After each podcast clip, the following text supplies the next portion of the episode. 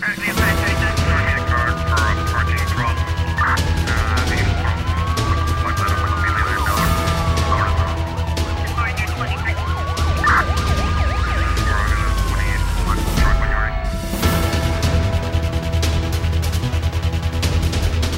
Uma equipa técnica da Organização Internacional da Polícia Criminal está em Cabo Verde numa missão de trabalho no âmbito do programa Sistema de Informação Policial da África Ocidental. A Interpol quer se inteirar do estado de implementação no país do projeto de partilha de informação criminal que se encontra em fase de materialização. De acordo com uma nota publicada na página da PJ, a visita de uma semana tem por objetivo avaliar os, as especificações eh, técnicas do Centro de Recolha e Processamento de Dados, intensificar as necessidades adicionais adicionais necessárias para a implementação do centro, assim como os fornecedores de serviços para a instalação uh, de serviços e redes informáticas uh, financiado pela União Europeia e implementado tecnicamente pela Interpol. O sistema de informação policial da África Ocidental foi desenvolvido com o objetivo de colocar à disposição dos órgãos da Polícia Criminal e das autoridades judiciárias dos 15 países membros da CDO, Mauritânia e Chad, instrumentos que lhes permitam partilhar informações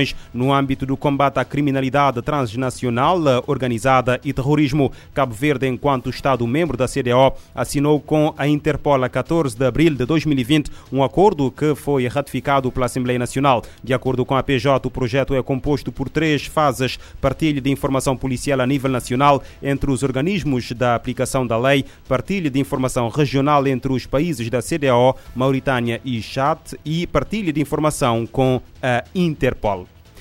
Continua o braço de ferro entre os motoristas da empresa de transporte coletivo urbano de passageiros Sol Atlântico e a administração da empresa. Os profissionais terminaram uma greve de 48 horas, mas já pensam numa nova paralisação para 7 de outubro, caso as suas reivindicações não forem atendidas. Reivindicam subsídios de alimentação e de turno. O presidente do SIAX, Gilberto Lima, faz um balanço positivo da greve iniciada na segunda-feira.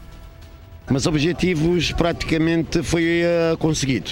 Foi conseguido porque não consegui uh, trazer informações reais em termos laborais do moque que os motoristas está vive dentro desse quintal da Sol Atlântico. Não encontra um administrador fora de lei, um administrador que conta mentira, torto e a direito, um administrador que te concha para vir de nada, nem de gestão, nem de lei, nem de nada. A Sol Atlântico reage com estupefacção ao novo pré-aviso de greve dos motoristas, eh, seguido da manifestação pacífica marcada para 7 de outubro. Em declarações em Forpress, o administrador da empresa, Henrique Duarte, disse que a empresa de transportes coletivos urbanos da Cidade da Praia continua a considerar que estas reivindicações não são justas. Alega que os motoristas estão a exibir, a exigir, neste caso, um subsídio de turno eh, para um tipo de horário que não estão a praticar. O responsável adianta que foi criado um subsídio mensal de alimentação no valor de 1.400 escudos para os motoristas a vigorar até agora, mediante consentimento do sindicato.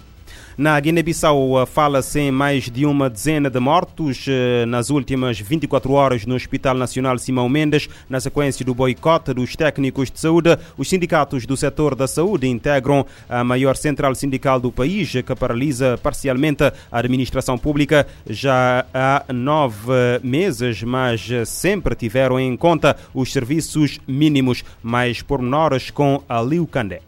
Desde ontem, os técnicos da saúde decidiram mudar de estratégia, recorrendo ao boicote total dos serviços com maior impacto no Hospital Nacional Simão Mendes. Fontes hospitalares falam em mais de uma dezena de mortes nas últimas 24 horas, na sequência do boicote dos técnicos da saúde. O diretor-geral do Hospital Nacional Simão Mendes não confirma o número de mortes, mas avança que, perante a situação, vários doentes foram transferidos para outros hospitais. Silvio Coelho disse que, enquanto o governo procura solução com os sindicatos, os médicos da Divisão da Saúde Militar foram chamados para atenuar a situação no maior centro hospitalar do país. Face a essa ausência de serviços mínimos, decidimos orientar alguns pacientes mais críticos a serem atendidos em outros hospitais. A partir das zero horas de hoje, médicos e enfermeiros do Hospital Militar, atendendo nas urgências do Hospital Nacional Simão Mendes. O secretário-geral da União Nacional dos Trabalhadores da Guiné, o NTG, Júlio Mendonça, numa curta declaração à imprensa, assegurou que os serviços mínimos já estão garantidos em todos os hospitais. Já está garantido o serviço em todos os centros de saúde do país. Médicos militares para prestar serviço? Bom, isso eu não sei onde é que saíram com esses médicos militares. Como é que está a decorrer a negociação? Ainda não há negociação. A União Nacional dos Trabalhadores da Guiné observa a nona onda de paralisação que vai até ao final do mês. De Bissau para RFI, Aliu Candé.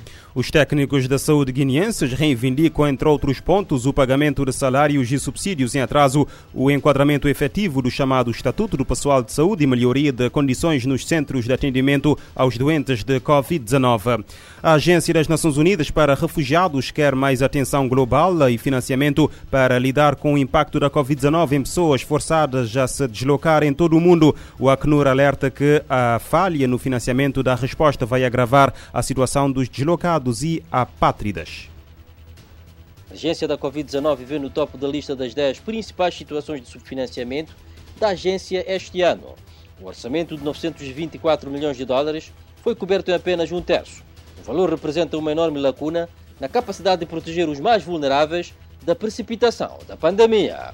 Embora seja positivo o efeito de vacinas seguras e eficazes no alívio da pressão sobre os sistemas de saúde, a chefe da seção de saúde pública do Acnur, Anne Barton, revelou que há novos casos entre esta população.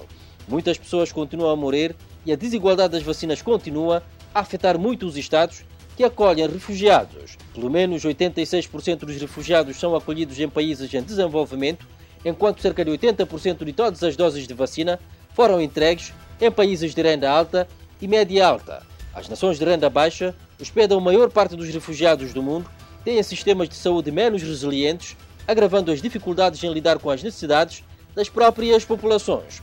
O grupo de nações enfrenta o dilema de necessidades adicionais que acolher refugiados impõe.